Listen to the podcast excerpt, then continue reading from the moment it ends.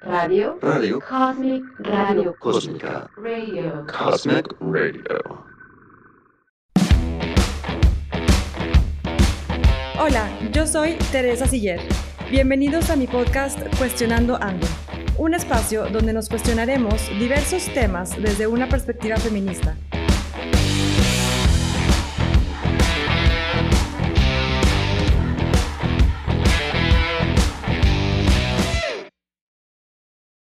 Hola a todas y a todos y bienvenidos una vez más a otro episodio de Cuestionando Ando. Hoy tenemos al primer invitado hombre eh, de, esta primera temporada y él está con ustedes Tero Molis, que él es desarrollador de negocios, autor, mentor, diseñador de juegos y acaba de sacar un libro. Tero, muchas gracias por tu tiempo y bienvenido a este espacio súper feminista. Wow, Tere, que, que, que, muchas gracias y qué honor, o sea, primero que nada, qué honor estar aquí. Realmente, yo sé, digo, haces un, un gran trabajo y eres un gran, gran vocero del feminismo y, y, me encanta lo que haces, te sigo, soy tu fan. Y, este, y, y, pues un honor, realmente un honor. Gracias por la invitación y me encanta estar aquí. Ojalá, ojalá saquemos muy buena plática. Muy buena plática, vas a ver que sí. Este, Tero, y bueno, como habíamos platicado previamente, el tema de hoy que que me gustaría que pudiéramos seguir como dialogando es el tema del aprendizaje y del desaprender también, ¿no? Y hay una frase que me gusta mucho de Albert Einstein que dice, eh, es más fácil desintegrar un átomo que un prejuicio. Entonces, oh, yeah. te, te, escuché el otro día platicar con, con Jera, eh, hablando del desaprendizaje y pues ahora sí, como que digo, alguien, un experto más, un invitado que podamos platicar y, y decir, ¿Cuál es la importancia el, del poder desaprender, no? Porque ahorita como sociedad estamos evolucionando al mil por hora y, y a veces nos cuesta mucho el poder como eh, hacernos como que get rid of our old ways, ¿no? Entonces, como que sí. ahí estamos un poquito batallando, sobre todo, no sé si, si, en este país, en México, la cultura, pero bueno, ¿qué, ¿qué, es lo que opinas? Tú que vienes de otro país, que, que estás viendo también todo el tema del juego, que es aprender y desaprender y todo eso. Sí, no, digo, sí, originario, soy originario de Finlandia, nacionalizado mexicano también y he tenido la fortuna de vivir en muchos, muchos lados. Este, y creo que sí, como dices, es un, es un eh, problema mundial, no, no es solamente México. Y ahorita, hoy día, el tema, digo, como tú lo bien sabes, este, ahorita la, la moda está de aprender y más aprendizaje, aprendizaje continuo y, y tienes que ser un lifelong learner y todo el tiempo aprendiendo y aprendiendo. No tengo nada en contra de eso, eso está súper, súper bien pero hay que también entender que tenemos, somos humanos y somos, tenemos nuestros límites y tenemos muchísimos, especialmente sesgos, que nos prohíben sumar conocimientos si no primero quitamos o le damos lugar a, para que puedas, este, puedan entrar. Entonces ahí entra para mí el aprendizaje es importante, pero también igualmente importante es el desaprendizaje. Y el desaprendizaje para mí significa que o sea, realmente eh, quitar esas nociones, esas, esas como que ideas que tienes desde siempre y uno, o sea, preguntar por qué los tienes y cuestionarlos y buscar mejores respuestas. Y ahí apenas como que entrar al parte de aprendizaje cuando ya tienes el espacio y la habilidad de cuestionar y abre, como que abrir tu mente de, a ver, déjame oír otra opinión. Y algo tan sencillo, yo siempre uso el ejemplo de planeta, ex planeta Plutón. Eh, pues de niño nos dijeron a todos que hay un planeta que se llama Plutón y uno, nadie lo había visto, o sea, ni tú ni yo ni nadie, y, y, lo tomamos face value. O sea, alguien nos dijo que así es, no teníamos, ni, nosotros, yo no tenía ninguna prueba, yo nunca lo cuestioné, nomás me lo enseñaron. Entonces lo grabé en mi mente y dije, hay un planeta que se llama Plutón. Luego un día dijeron, Plutón ya no es planeta porque hemos descubierto que su tamaño no merita la categorización de planeta. Y perdón que hablo de planeta, soy fanático de la astrofísica. No, está súper bien este, tener ese tipo de, de analogías. Sí, entonces ahí es el tema, es, pues yo me, alguien me dijo, Plutón es planeta, entonces yo dije, órale, pues qué loco, entonces tengo que ahora saber cuántos planetas, allá no son nueve o son ocho, cuántos son, y todas esas como que habías hecho un cálculo mental de que los planetas van en, en cierto orden, está Mercurio, Venus y Tierra, y, y luego quitar el Plutón de la ecuación, a mí me costó trabajo, me di cuenta que es como que, a ver, sea, qué hueva. O sea, dejen Plutón ahí para que yo no tenga que cambiar mi percepción de las cosas. Sí, claro. Y es, es, un ejemplo muy simple, pero creo que es importante y funcional porque es, puedes entenderlo. Y esto mismo, esta misma analogía aplica absolutamente todo lo que sabes o piensas saber. O sea, desde tus, o sea, otro ejemplo favorito mío es la religión. O sea, la gente Ah, sí. dice, por ejemplo, en México, o sea, oh, pues yo soy católico. Yo, ¿por qué eres católico? O sea, tú lo elegiste, tú leíste panfletos y estudiaste y dijiste, esto es lo mío. No, a ti te obligaron de niño a irte o te llevaron y te lo inculcaron sin jamás cuestionar o preguntarte si te interesaría ser parte de. Y esto aplica a tus, tu, tu, tu equipo de fútbol favorito, tu, tu, tu, restaurante favorito seguramente, tu película favorita es... O sea, mi película favorita siempre ha sido uno que vi con mi papá de niño y a él le gustó. Entonces, como lo vi riéndose y como le encantó la película, pues dije, esta es buena película y me debe encantar a mí también. Y hasta la fecha sigue siendo mi película favorita, uh -huh. pero hasta que lo cuestiono y digo, ¿por qué? Y entiendo, ¿no? Está, está bien loco. Y es mucho, creo que, de hacer esa introspección, ¿no? Porque eh, me, me, he topado con mucha gente que me pregunta, oye, es que cómo me doy cuenta de los estereotipos que tengo.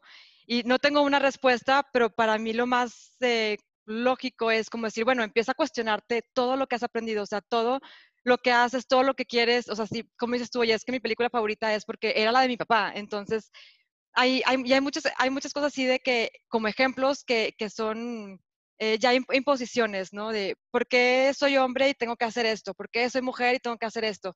Y generalmente decimos, ay, porque así es, o siempre ha sido así, así funciona, la religión lo dice, mis papás me enseñaron. Sí, los, pero sí, nunca... los géneros, digo, sí, yo sé que digo, Claro. hablando y es, es un tema de feminismo y todo eso y es súper importante y sí, en los géneros es, híjoles, el estereotipo de, de los colores, a que azul es Incluso niño y, y- y- rosa es, es, es niña. Y eso es algo absurdo. O sea, si lees un poquito la historia, vas a ver, entender que fue al revés hace unos cientos de años. Sí, O sea, el color azul fue, fue aliado a las mujeres y rojo y rosa fueron hombres. O sea, es increíble. La gente dice, no, eso es imposible. Es como que, no, no, no es. O sea, tú no, nomás no sabes y no, no te has tomado la molestia de desaprender algo que crees cierto y aprender algo nuevo. Entonces, sí, no, los géneros, eso de, de- de que los roles y, es súper importante de, no repetirlo. O sea, no, ay, es que y corres como niña y todas estas cosas que hacemos hacemos todos y, realmente caemos hasta alguien que pues, es tú y yo que estamos súper conscientes. Aún así nos encontramos a veces en la vida fallando eso y cayendo en esas trampas. Y, siempre me pregunto, imagínate si, si yo caigo en eso, o sea, ¿cómo no se va a caer alguien que ni siquiera lo ha considerado o está consciente del tema, no? sí. Y es súper importante el, el estar conscientes y, y- y cuestionarnos eso si es algo que queremos porque realmente nos gusta o si es, es- algo que queremos porque fue una imposición y creemos que así debe ser y creemos que es como lo que nos gusta, ¿no? Y, y sí, como dices, hay como 20 mil estereotipos, esos de todo, edad, género, eh, religión, origen y demás, pero, pero creo que a la gente le cuesta mucho y quisiera saber también tu opinión como extranjero, o sea, viendo, comparando las dos culturas de Finlandia, México o Latinoamérica, si quieres, el, el cómo es esa, de que, que nos cuesta mucho, porque al menos aquí en México somos más, el catolicismo es como una gran parte de la vida de los mexicanos y, y no estoy por criticando ni nada, obviamente, pero al fin de cuentas las religiones también Tú traen un criticas poco, tu show, tú criticas. puedo hablar mal de quien quiera, no, no se crean. Exactamente, es tu show. hazlo. Pero también la- las religiones son muy machistas y es algo que hemos ido como, como aprendiendo, ¿no? Entonces, ¿cómo lo ves tú desde un punto de vista comparando? Sí, no, obviamente hay muchas diferencias. O sea, yo digo, tengo la, la gran fortuna realmente de, de haber nacido en el país que tiene, creo que, el nivel de igualdad más alto del planeta. O sea, estamos De ahí, hecho, sí. Finlandia, Islandia. Este, y digo, Finlandia fue el primer país en Europa en dar el voto a la mujer este, y permitirlo en- formar parte del parlamento, ese tipo de cosas. Eh, entonces hay una historia de igualdad muy larga eh, y que se remota, digo, a miles de años atrás y es realmente es parte de la cultura de, de donde entendemos de que todos somos importantes y si no trabajamos juntos, todos nos vamos a morir de hambre cuando llega el invierno. Entonces, este, este como que creo que detrás del, del por qué hay una, un razón muy fácil de entender, muy, muy animal, muy básico, de necesidades básicas. Y, y, luego ahora compar- compararlo con un país como México, eh, donde hubo históricamente otra cultura y donde alguien vino a imponer otra cultura totalmente, eh, y una cultura basada en, en- la superioridad de uno al otro, y- y en conjunto con eso, pues, pues también se, se aplicó lo de los géneros, ¿no? Eh, pero realmente, lo, el, digamos, el machismo, el, el, el, aspecto consideración de que el hombre es mejor o es más fuerte o cualquier de esos temas eh, absurdas, eh, son realmente un invento muy reciente. O sea, estamos hablando de dos mil años más o menos de ese, ese trato. Sí. Eh, y pues en la historia de la humanidad, pues es un corto tiempo realmente, pero bueno, es un tiempo importante, es el tiempo donde, donde hemos desarrollado y donde hemos realmente llegado a, a estos niveles de, de, conocimiento impresionantes. Entonces, pero bueno, ¿quién dice no podemos cambiarlo? Sí podemos cambiarlo. Va a ser difícil, híjole, casi imposible. Por lo mismo que, que o sea, si alguien tiene una posición de poder, no lo quiere ceder. El privilegio. O sea, ahí empezamos, es un, es un juego, es un privilegio. Entonces los hombres, incluyéndome, o sea, entiendo, yo entiendo que hay un beneficio actual de ser hombre ante muchas cosas, eh, lamentablemente, pero aún así es una ventaja. Entonces, yo puedo aprovechar la ventaja o abandonarlo 100% y unirme a la otra banda y, y, y hacer lo que quiera, pero aún así no pierdo mis privilegios, porque no es una cuestión que depende de mí, es una cuestión normativa social y Del general sistema. del sistema. Entonces, creo que un cambio, ¿cómo se podría lograr el cambio? Es lo que ya está sucediendo, es líderes mujeres, es ejemplos. Yo creo que lo más importante es que, que las mujeres jóvenes, especialmente las niñas, tengan desde superhéroes mujeres, que tengan eh, presidentes mujeres, que tengan líderes mujeres, que ellos se pueden identificar con y proyectarse como líderes. Y después eso en los juegos del kinder están jugando de que la niña dice, yo soy el jefe, yo soy el líder y yo soy el presidente de este juego porque existe. Y hasta creo que hasta, hasta muy reciente no ha existido esos roles. Entonces, como que la mujer lo dejan en el rol de, bueno, Más de secretaria o apoyo, carácter secundario. Y es, digo, es triste, es muy fuerte, pero así ha sido y es como que innegable. Tenemos que desaprender la, la- la Justamente manera eso. como estamos haciendo y empezarlo haciendo diferente.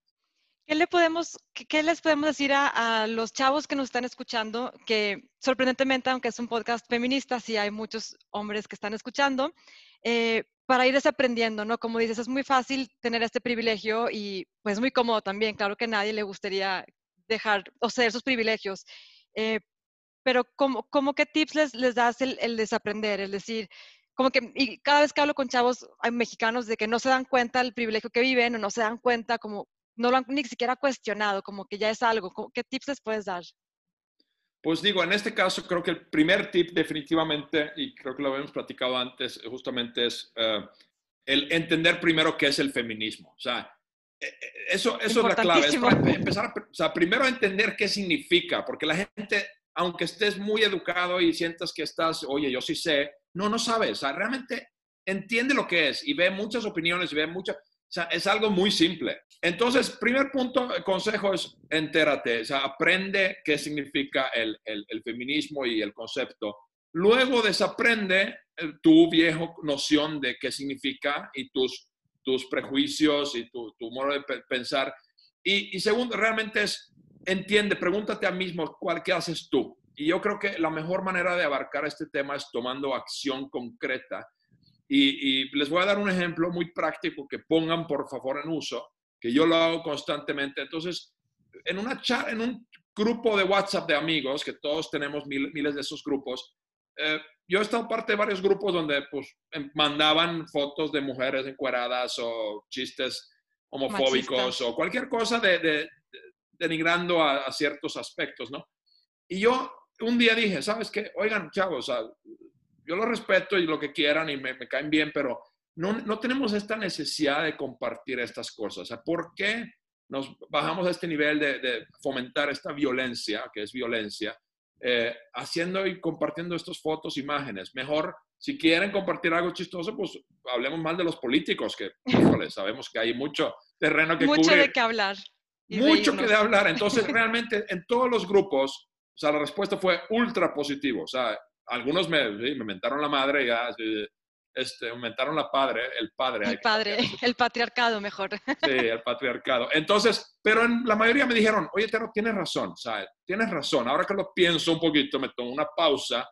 Sí, entiendo, híjole, y luego muy fácil argumentar con alguien, amigo mío, que tiene una hija, por ejemplo. Y es como que, oye, pues ponte en sus zapatos y piénsalo desde ese punto de vista. Dicen, muy rápido, es como que sí, tiene razón y dejémoslo hacerlo. Y los grupos que no quisieron hacerlo, me salí de esos grupos. O sea, tomé acción concreto de mostrar que soy parte de la solución y no sigo siendo parte del problema.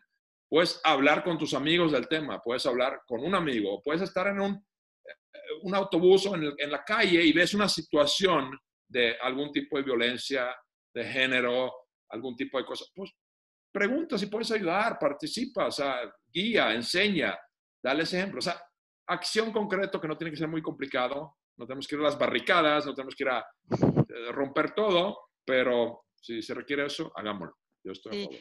Y tocas muchos puntos muy, muy ciertos. Eh, el primero es que la gente tiene que, que tiene que leer o informarse, ¿no? Este, solemos creer que el feminismo es lo contrario del machismo, pero ni al caso. O sea, el feminismo, y añadiendo un poquito a lo que, a lo que comentabas, hay diferentes tipos de feminismo, el, al menos en el que yo como creo más, es en el de poder eliminar todos esos, eh, ese sistema como erradicar el sistema que oprime a las mujeres, ¿no?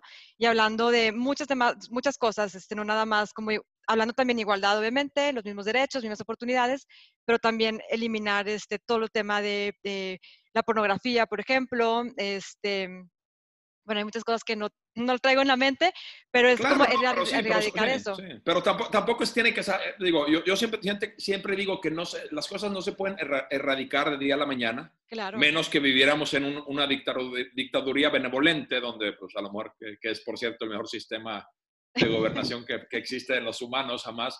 Pero bueno, el tema es que, por ejemplo, un tema como pornografía, este, si mañana lo prohíbes o, o, o, lo cierras todos los websites, o sea, no va a desaparecer, va a encontrar su forma de, volver a salir. Lo mismo que pasó con el alcohol cuando lo prohibieron. O sea, la gente no dejó de tomar. Es una locura asumir que tus leyes y tus eh, obligaciones van a dejar, o sea, prohibir el aborto, o sea, no, no significa que nadie va a abortar, simplemente va a causarles sumamente gran sufrimiento y dificultad de hacerlo. Lo van a hacer igual. Entonces, eh, la solución no es erradicar o quitar, es modificar y cambiar. Entonces, y eso es lo que debemos hacer. ¿Y quién lo puede hacer mejor que nadie? Pues sí, son las grandes industrias, son el cine, son los, los influencers, son los, este, los, sí, los líderes, es las empresas de mercadotecnia, que desde empresas como Coca-Cola y cosas que hacen campañas increíbles de anuncios, tienen muchas connotaciones machistas o de géneros especialmente, o sea, en los anuncios de Coca-Cola, que es un ejemplo que siempre ganan los mejores premios de mejores anuncios, siempre están, el niño de azul y la niña de rosa y están esos estereotipos muy identificables. Eh, eh, creo que por ahí va. Y bueno, hablando de Coca-Cola y, de desaprendizajes, Santa Claus, el, el, Santa Claus que conocemos hoy día, el rojo, pues tú sabes que es invento de Coca-Cola. Coca-Cola. Es un anuncio que Coca-Cola hizo y, pues en, en, Finlandia hay muchos países donde viene esta tradición de, de Santa Claus y, similares, pues siempre ha sido un, un señor con una, algo colores grises y, patas pues, de invierno y gruesos, pero o sea, nada así flashy ni, ni, rojo, mucho menos. Llamativo. Pero bueno, ahí tienen. O sea, Santa viste de rojo porque es color de niñas entonces. Porque es color de, de niñas, de niñas y mercadotecnia también, ¿no? Exactamente, de Coca-Cola, sí. Y, tocas otro punto también que, también tenía eh, súper importante, cómo siento o presiento, o me da esa impresión más bien, que a los hombres les da, y no a todos, obviamente, no puedo hablar por todos, pero les da pena o les da mm, pues sí, tal vez pena el parar esas cosas machistas, como comentas tú en mis grupos de WhatsApp. Yo dije, no tenemos por qué estar eh, compartiendo esto, o sea, no voy a ser parte del problema, o sea, lo paro. Pero hay mucha gente, muchos hombres que, ay, pues sí, sí me di cuenta que eso estaba mal, pero no dije nada, o sea, pero me quedé callado. Pero, y pasa bastantísimo y no logro entender todavía por qué no poder decir, oye, está mal que estás haciendo esto, hablando de esto, compartiendo, diciendo este comentario. Sí, pues digo, somos, somos animales sociales, ¿no? Somos, este, tenemos esta gran necesidad de pertenecer, sentir parte de, de, algo más grande que nosotros, sea un grupo, sea algo, una creencia. Pero sí es un tema muy fuerte eso. y, ahí entra pues un tema de, de, autoconocimiento y valentía, de tú saber quién tú eres y tomar el camino que tú eliges. Es decir, si estás en un grupo de amigos, de, eh, y aquí por ejemplo en Monterrey sucede muchísimo eso de que pues mis mejores amigos son con los, con los que fui al kinder. y es como que nuevamente es, porque es, es, muy común aquí, me sorprende tanto de que, ah, me junto con mis amigos del irlandés y mis amigos del inglés y la escuela esta y aquello. Eh, o sea, yo como que, ¿Por qué? Yo no me junto con nadie de mi kinder, de nadie de mi primaria. ojalá nunca los vea más. ¿qué, qué, hueva. No tengo nada en común con ellos. Nomás nos, alguien nos obligó a, compartir un espacio y con experiencia, pero no significa que conllevamos. Es como amigos de trabajo. O sea, oye, mucha gente aquí es, ¿cómo, ¿cómo no sales con los compañeros de trabajo? Son mis mejores amigos. Es como que jamás en la vida. Yo nunca lo he hecho porque trabajo para mí yo no los escogí como amigos. Los amigos yo los elijo y tengo el derecho de hacerlo. Nadie me los puede forzar encima. Y es lo mismo con estos grupos, de que date cuenta, date cuenta si este grupo es tóxico, si es malo y negativo, pues ten la, valentía de, salirte de ese grupo y dejar esos amigos atrás. O sea, hay mucho más gente en el mundo. Somos 7.6 billones de personas. Te prometo que hay nuevos amigos ahí. Muchísimos. Tere, y yo vamos a abrir un, grupo Facebook de nuevos amigos para los valientes. Sí, nuevos amigos feministas de Monterrey. Eso, me encanta, me encanta. Sí, oye, y fíjate, em, es como difícil a veces a lo mejor como mujer poder, poder como decir, oye, es que no estoy cómoda o no me siento eh, tranquila o en paz en el país donde, donde nací, ¿no? Por ejemplo, viví también un tiempo en, en Canadá, pero, no, o sea, ningún país del otro lado del mundo que he ido, me he sentido como tan insegura como aquí, incluso viajando sola, incluso estando sola en la noche. O sea, como aquí en México es un súper tema y no sé a qué se deba. No sé si a lo mejor tengas tú una comparación, un punto de vista como extranjero de lo que ves de los chavos aquí, de cómo actúan como en la calle, gritando, los acosando, piropos, a cómo actúan en Finlandia o en cualquier otra parte del, mundo que has viajado. Sí, digo, es un tema súper horrible y la, verdad, yo como viajero y amante de viajar, o sea, me da tanta tristeza que, que, que, en general las mujeres no pueden viajar sin sentirse algo de miedo, más, o sea, más miedo que siento yo al amor. Y es, es horrible eso. Pero, o sea, el tema de, por ejemplo, eso de que, o sea, si caminas en la calle y, y, y pues te gritan y te, hacen cosas que es increíblemente común. Eh, creo que en todo el mundo, sí, menos en, países como Finlandia que aquí, si los comparamos uno a uno. Eh, yo creo que tiene que ver mucho con el, el, justamente la percepción, el posicionamiento de poder del hombre, de, de tener esta noción de que pues, la mujer no tiene derechos, no puede decir nada en contra, porque desde su madre que vio en la casa, que nunca levantó la voz contra su padre, porque si no le dieron una golpiza. O sea, entonces ese, repetición en los pecados de nuestros padres, el famoso dicho de que como que imitamos lo, lo, que vimos y se nos hace correcto. Y eso, eso es lo que creo que sucede mucho en México, que los hombres, sin tener ningún derecho a, autoridad o poder, porque están, digo, son unos idiotas, gritándote en la calle, o sea, agarrándote las nalgas en, en, transporte público, y como que, ah, pues yo no hice nada, o sea, tú, pues, ¿para qué pusiste tus nalgas ahí? O sea, pues tiene que mucho que ver con este posicionamiento de poder y, y justamente es, o, o, más bien el posicionamiento de quitarle el poder a la mujer. Entonces, como que la mujer está visto tan, teniendo tan poco poder, entonces, pues no hay consecuencias. Y es horrible lo que está sucediendo en México, los femicidios y todos estos números, o sea, está espectacular, horrible, horrible, horrible de, de la impotencia de sigue sucediendo y nadie hace nada y los la, ley no protege y nadie levanta un dedo y es como que, a ver, espérame, o sea, bueno, o sea, tenemos que realmente cambiarlo desde fondo, o sea, no es, eh, y, el fondo me refiero a, los niños, o sea, el primer nivel de responsabilidad son tus propios hijos, o sea, si tienes hijos, es el primer nivel, asegurar que, que tú los eduques bien, porque yo a mí, digo, me, me gusta mucho de, de, de conocer a gente a través de sus niños, porque una persona puedo conocer y me, ay, sí, muy simpático, lo que quieras, y luego veo a su niño jugando con mi niño y están jugando los roles estereotipos o están llamándole a alguien eh, negro o otra cosa, cosas así. ¿Dónde los aprendieron? Los aprendieron de su papá o su mamá, probablemente de su papá. Entonces, es como que aprendo del padre inmediatamente de lo que hace el niño y cómo actúa en ciertas circunstancias.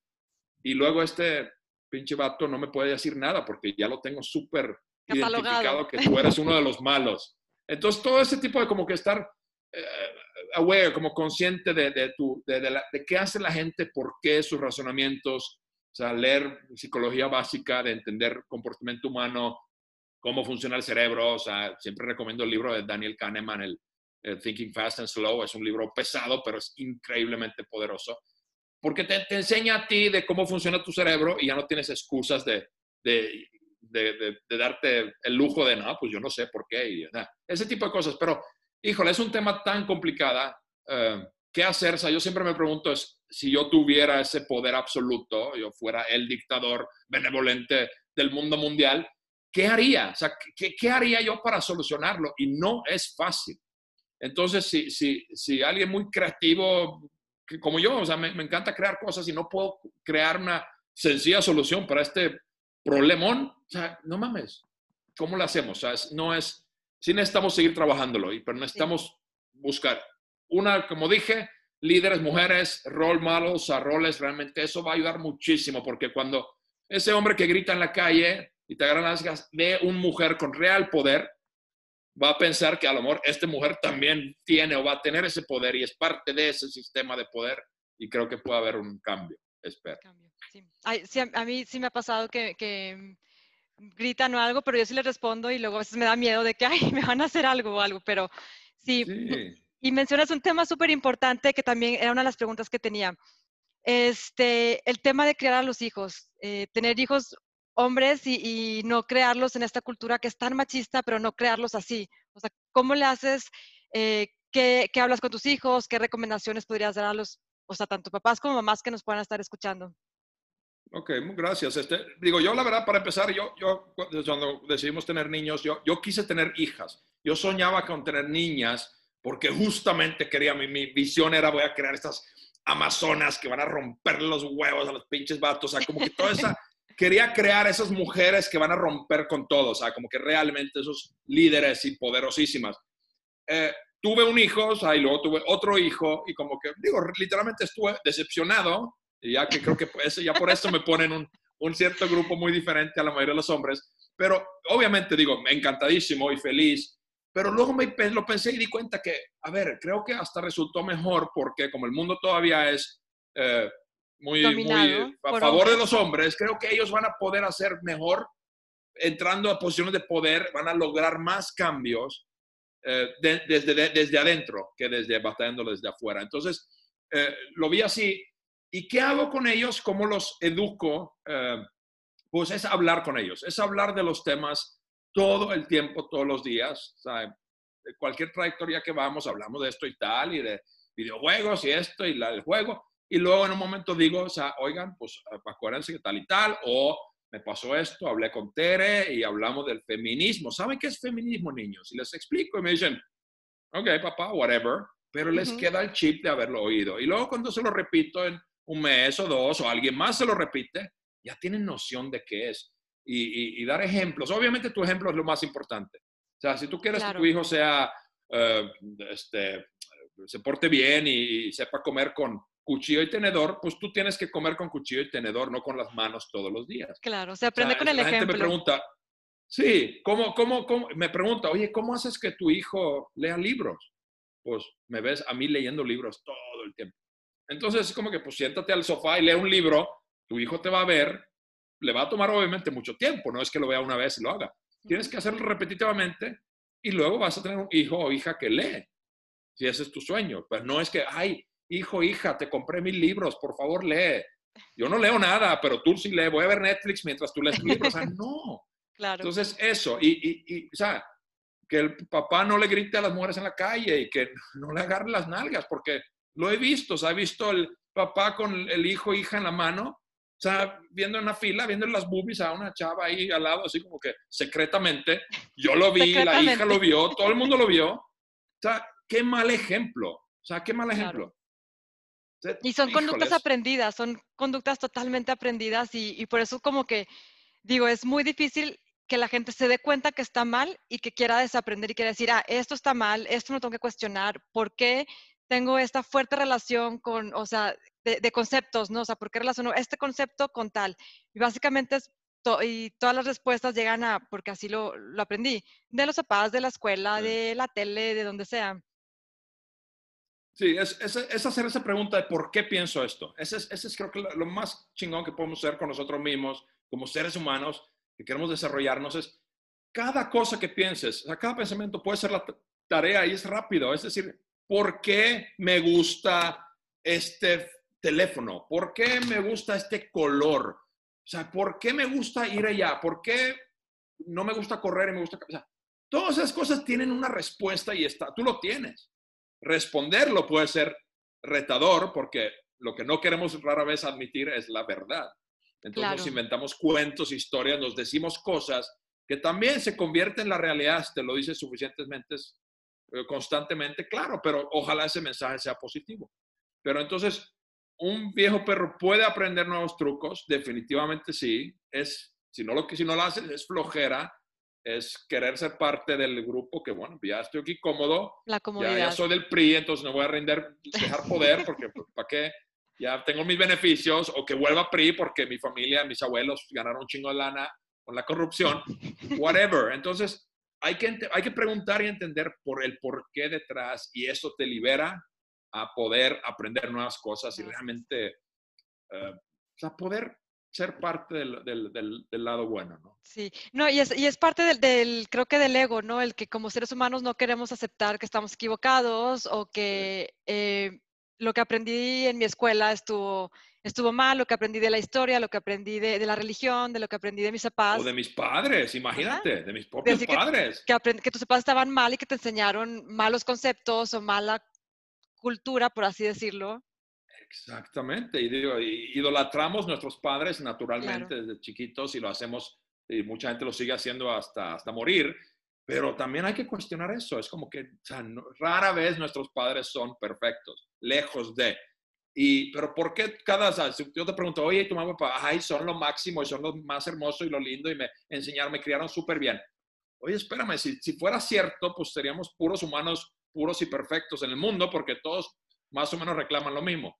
Y bueno, los que por lo menos tienen la fortuna de haber tenido mamá y papá. Pero, pero todos esos temas son, son ese mismo estereotipo, esa generalización que dices de, de por qué es así, no lo cuestiono y nomás lo dejo. Es más fácil atravesar mi vida nomás diciendo, ah, sí, claro, o cómo estás, muy bien, ¿y tú? Y a mí, pues, justamente, o mi libro pongo un ejemplo de, si alguien te pregunta, o, Monterrey es, todos, los, todos los días con las mismas personas, es, hola, ¿cómo estás? ¿Cómo está la familia? Es como que, ayer te dije, o sea, no ha cambiado nada. Y yo normalmente tomo la molestia de contestar, es que alguien pregunta, ay, ¿cómo estás? Casualmente, le digo, no, pues híjole, no tan bien, este, eh, la verdad, ayer perdí mi trabajo y, tengo una diarrea horrible y este, no, me duele. Y la gente no sabe qué hacer, es como que... No están acostumbrados. Se, se panican. Exactamente, pero eso me encanta hacer porque es romper con la paradigma, es romper con esa noción de que todo tiene que fluir como siempre fluyó y no lo cambies, por favor.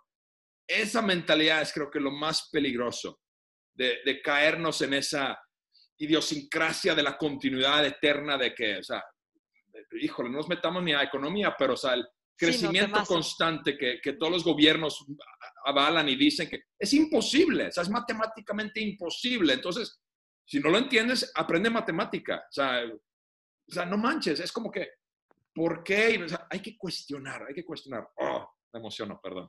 Es lo más importante, el cuestionar todo, ¿no? De que por qué, por qué. Y, también está como, el otro día lo estaba relacionando con, hay una metodología, eh, una herramienta como de Six Sigma, Lean, que dice, oye, los cinco, ¿por qué es? Y es tan fácil como, ¿por qué creo esto? ¿Por qué? ¿Por qué? ¿Por qué? Entonces, y, y a donde vamos a llegar es siempre por aprendizaje de alguien más. O sea, es básicamente algo, algo impuesto. Yo creo que digo, la gente quiere aprender pero lo que no quieren aprender de ellos mismos. Eso se me hace increíble. Quieren aprender, hay que el guru me diga los tips y el, este chavo que hoy y esta mujer que, que ellos me den la información que ellos tienen de cómo lograron el éxito. O sea, espérame, no te va a servir de nada si lo, si lo pones encima, o sea, si pones eh, chispitas de oro encima de un pinche masa de mierda, no va a ser un tesoro. Entonces, es como que hay que entender que primero hay que limpiar la casa para poner nuevos muebles. tienes que vaciarlo, tienes que realmente pulirlo todo. Entonces, desaprende, o sea, conócete a ti mismo, sé honesto contigo mismo. O sea, miéntele a todos los demás si tienes que, pero a ti no te mientas. Y es tan común como nos mentimos a nosotros mismos. Diariamente, no, bueno, no voy a trotar porque, híjole, la verdad me duele un poquito acá, o mañana lo hago. Todas esas son mentiras que te haces a ti mismo y los otros vas creyendo y se convierten en tu realidad.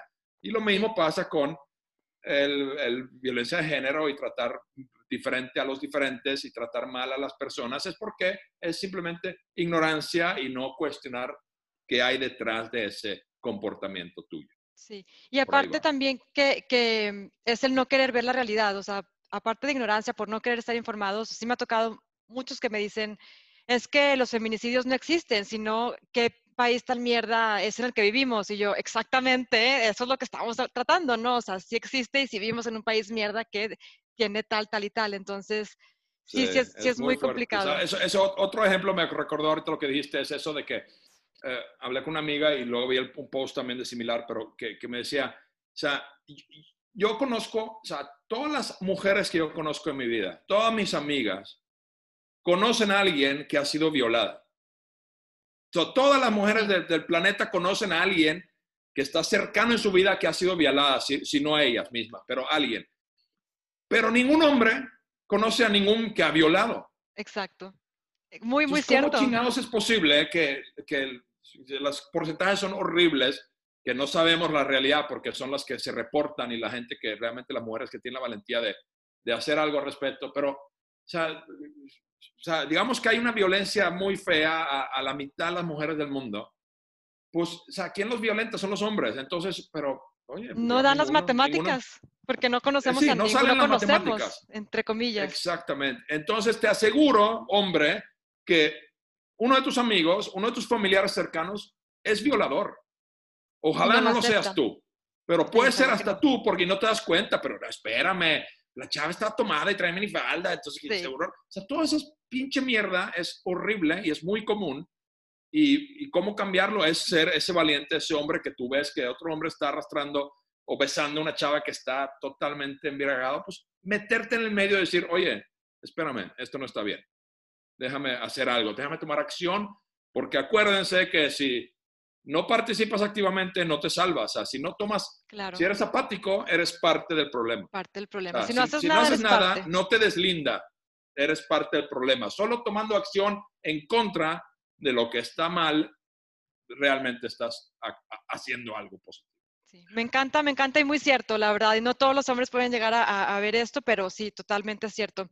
Oye, Tero, y al- de hecho al principio, en los últimos episodios, había estado preguntando, este, si pudieras cambiar al mundo, ¿por qué cosa empezarías? Y se me olvidó en esta ocasión preguntarte primero, como icebreaker, entonces, ¿cuál sería tu respuesta? Que si ya medio lo hemos como platicado y decías, bueno, si yo pudiera ser como este dictador benevolente, pero ¿por qué empezarías tú para, para cambiar al mundo?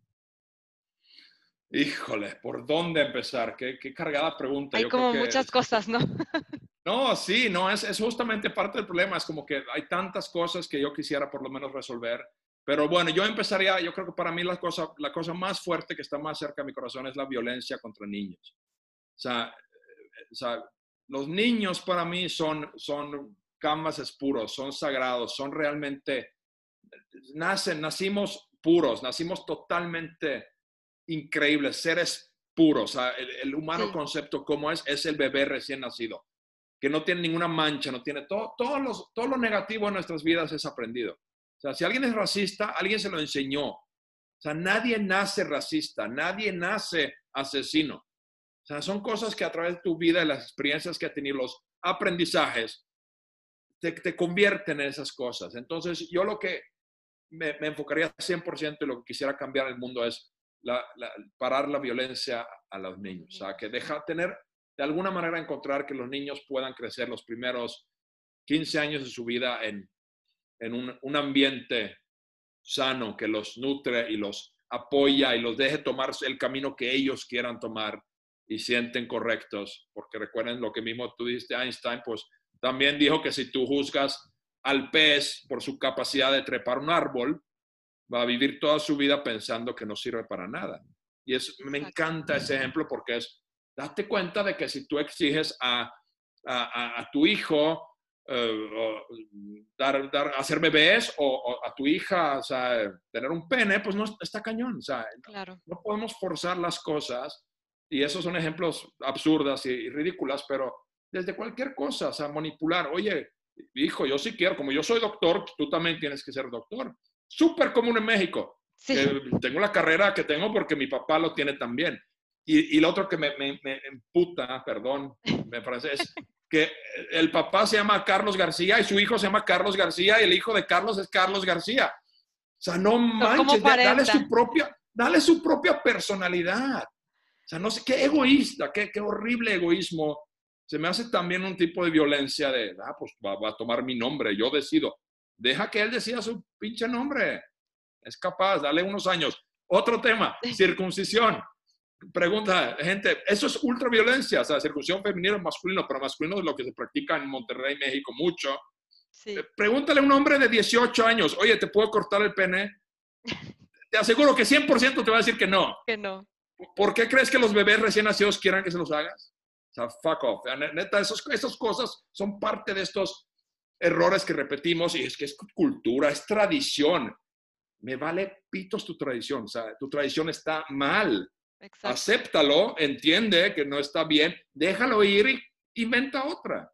Y que no lo impongan en los niños, o sea, todos esos, como dices, estos sesgos que tenemos y con los que crecemos es porque lo, lo hemos ido aprendiendo a lo largo de nuestra niñez, sobre todo. Sí, sí, pero bueno, o sea, ejemplo, Teresa, tú traes cabello largo.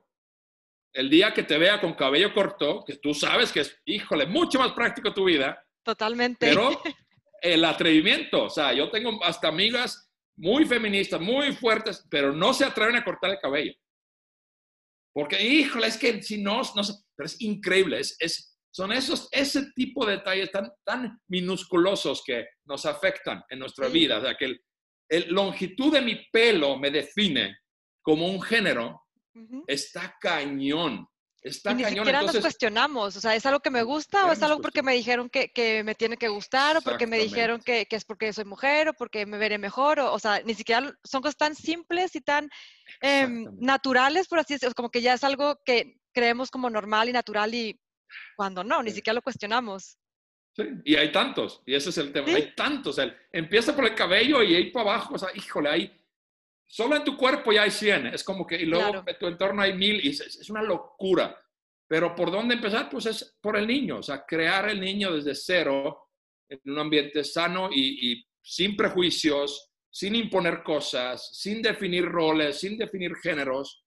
O sea, Sí, porque el género es wow. un constructo social, básicamente, es algo que y alguien es en algún moderno. momento inventó Y es constructo moderno. moderno. O sea, el finlandés, el idioma finlandés, es un idioma sumamente antiguo. O sea, es uno de los idiomas más antiguos del planeta. No tiene género. O sea, el idioma no tiene género. No es él y ella, es it. Porque es idioma antiguo. En la antigüedad no había necesidad de separar los géneros.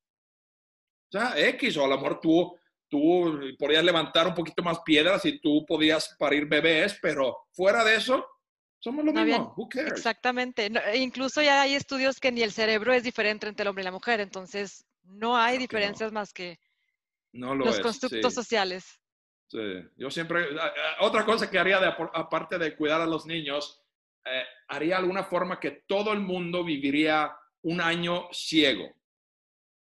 Que todos fuéramos ciegos un año, que la única manera de poder juzgar a alguien, si tienes que juzgar, es por su, su voz o sus opiniones, pero no el color de su piel ni su... O sea, eso se me haría una, un- una, una, como que una, un proyecto súper interesante de cómo cambiaría el mundo si no podrías ver.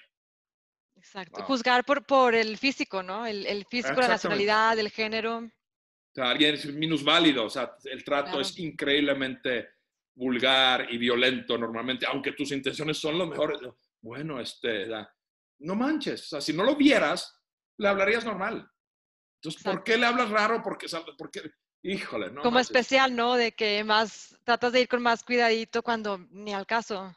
Ah, sí, y eso sí, no hablen a sus hijos de, ay, que los bebés vienen de- con las cigüeñas de París. Ah, no, díganle, pene va aquí, vagina, sale esperma. O sea, explíquenlo como son. Y Sí. te- yo, yo así lo expliqué a mis hijos desde chiquito y su cara fue, ok, papá. Y luego en la No lo ven escuela me como contaron, malo. Nada malo. El malo se lo pones tú. O sea, Exacto. tú dices, ay, este, mejor no se lo cuento. Ay, papá, ¿qué es un pene? "Uy, hijo, mejor no preguntes eso porque eso es, eso Es es, de. Satanás y la chingada. Pues el niño va a aprender y va a pensar que es algo malo y que no se Sí. puede hablar de las cosas. Y que no se puede preguntar, o sea, wow. Entonces date cuenta que lo estás cagando. Totalmente, totalmente, totalmente cierto. Sí, tengo muchas eh, amigas incluso que no quieren hablar, de, o sea, decir esos temas a sus hijos, no quieren decir, ah, el niño tiene un pene, la niña tiene eh, una vagina, un clítoris, o sea, no, porque es como, no, es malo. O sea, soy es mamá y ya soy adulta, pero esto es malo, y porque la religión lo dice, o mis papás también lo dijeron. Claro, es increíble, pero es muy fuerte. Entonces, Sí. el cambio es difícil. El cambio es difícil. Entonces, más que a lo mejor un cambio, necesitamos una agitada del árbol. Y realmente algo que, que- que nos vaya a dar una patada en las, en las pompis. Y, y- y digo, mucha gente esperaba que el COVID, de todo lo malo que causa y ha causado, este, que pu- pu- pueda funcionar como un catalizador, detonador de un nuevo mentalidad, pero para, no. para ser vamos a- de malo a peor. Totalmente.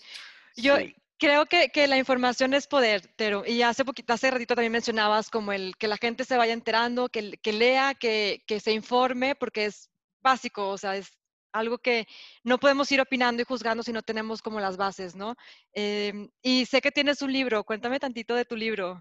Todavía no lo he Ah, comprado, gracias, sí. pero voy a comprar Kindle y luego ya lo, comp- ya lo compro. Eso, buenísimo. Sí, mi libro se llama Life is a Sandcastle, la vida es un castillo de arena, y se trata de justamente de, de- de aprender a vivir en el presente, ¿sabe? o sea, o sea, entender que quién eres tú, o sea, para poder ser feliz tienes que primero conocerte a ti mismo, entender cuáles son esas cosas que detonan y causan que haces cosas y, y vas por los tigres o los, o los rayados. O sea, habla de todo eso de autoconocimiento y luego compara todos los elementos del mundo, los convierte en un castillo de arena, que es algo temporal. Entonces, con lo que trato de enseñarle a la gente con mi libro es que nada es permanente. O sea, nada es permanente y o sea, todo, solo existe, todo solo existe en el momento que lo creas y luego desaparece. Entonces, el punto del libro es, ¿por qué tomarte la molestia de construir un castillo de arena o una vida sabiendo que mañana está destruido? O sea, ¿cuál es el punto de dedicarle amor y atención y energía a construir algo hoy si, si mañana estás muerto, o sea, mañana es equivalente a 75 años, Claro. si tienes suerte.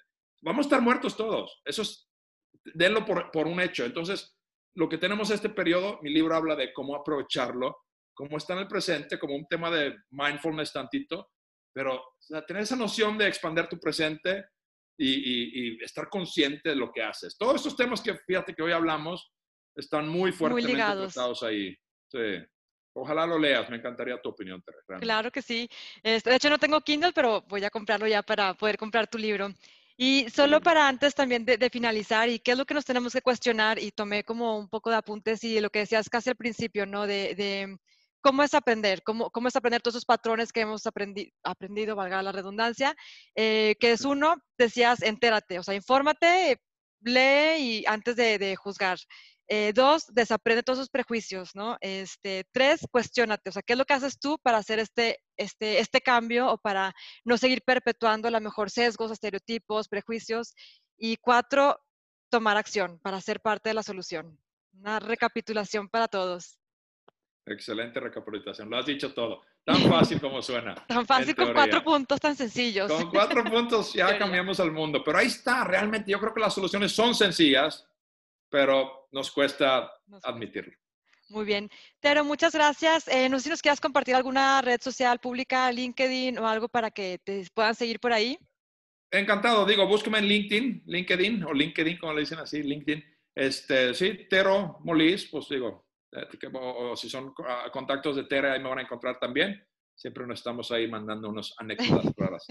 Este, muy padre y este, no, encantado, encantado y si alguien quiere platicar de los temas, eh, encantado. Yo, yo estoy muy abierto, me encanta dar o sea, mentoría y hablar de cualquier tema. De, quieres montar tu negocio, quieres eh, ver cómo, cómo disminuimos la violencia de género, encantado. Yo, yo ¿Cómo salvar al mundo o cómo cambiarlos? Muy bien. Calmar al mundo. Una, Sí. una batallita a la vez, pero sí. Una batalla a la vez. Pero muchísimas gracias por, por este espacio. Eh, esperamos volver a tenerte en alguna otra temporada. Y, este, y bueno, pues ahora sí que, que gracias por, por tu tiempo. A ti, gracias, Tere. Un honor nuevamente estar aquí con ustedes. Muchas gracias por la invitación. Hablamos pronto. Radio Cosmic Radio. Cósmica. Radio. Cosmic Radio.